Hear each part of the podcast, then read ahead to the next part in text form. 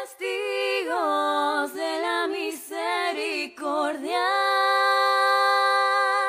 Testigos.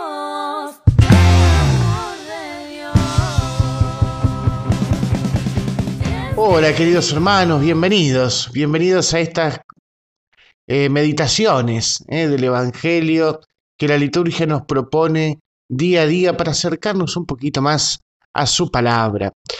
Y hoy déjenme decirle que en la primera lectura eh, estamos con el libro El Eclesiástico, que es un libro por ahí no tan popular, de los que más se leen frecuentemente, por ahí en catequesis, en encuentros, en cosas, pero que tiene una linda profundidad y el día de hoy nos trae un, un texto ¿eh? de este libro que podríamos decir que es como una oración ¿eh? que brota del corazón del autor hacia Dios. Y después en la descripción del video está, así que lo pueden leer con, con más detenimiento, pero es una oración que sale del corazón del hombre, ¿eh? un corazón pareciera angustiado, un corazón ¿eh? que está pasando por algunas tribulaciones, pero confiado en el Señor, confiando el poder y la grandeza del Señor.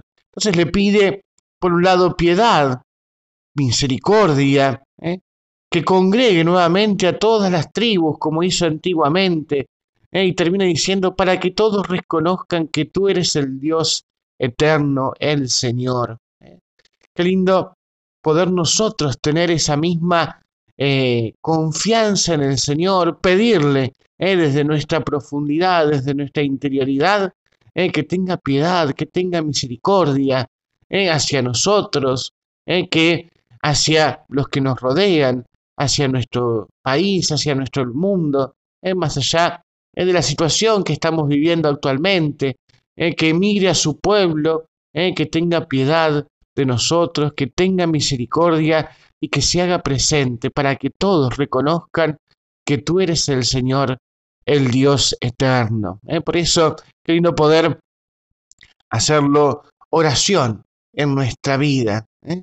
rogarle, pedirle al Señor desde el corazón, con fe y convencidos en que el Señor se va a hacer presente en nuestra vida y en la de nuestros hermanos. ¿eh? Por otro lado, el Evangelio, ¿eh? tenemos a estos dos muchachos, sí que eh, Santiago y a Juan, los hijos de Zebedeo, que le piden a Jesús estar uno a la izquierda y el otro a la derecha, y Jesús, ellos que se enoja y les dice, eh, no saben lo que piden. Entonces, eh, esto me, me- me lleva a pensar cómo, cómo a veces nuestra oración, ¿eh?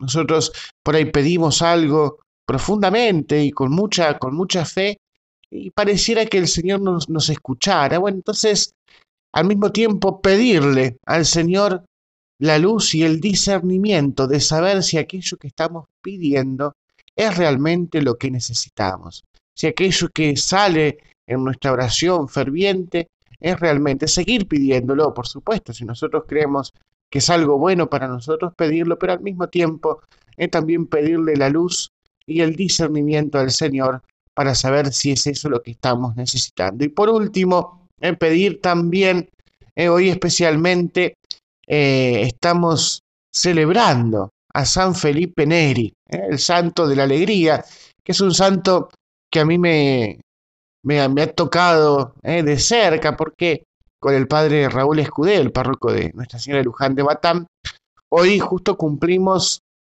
nueve años de nuestra ordenación diaconal, como diáconos en nuestro último año del seminario. Y me acuerdo que pensando en el lema, antes de tener la fecha, nosotros dijimos qué lindo sería eh, que nuestro lema sea servidores de la alegría. Y, después nos toca esta fecha que cuando nos pusimos a pensar dijimos, ah, mira San Felipe Neri, el santo de la alegría. ¿eh?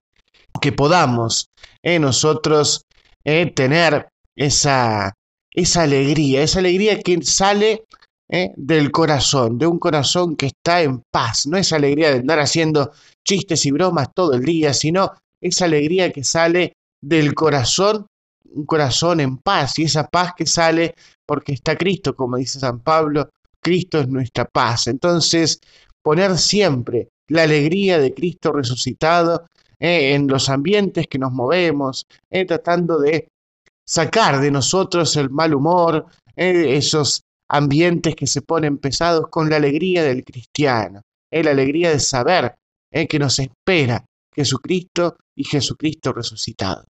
Que Dios te bendiga y Nuestra Señora de la Merced te acompañe siempre.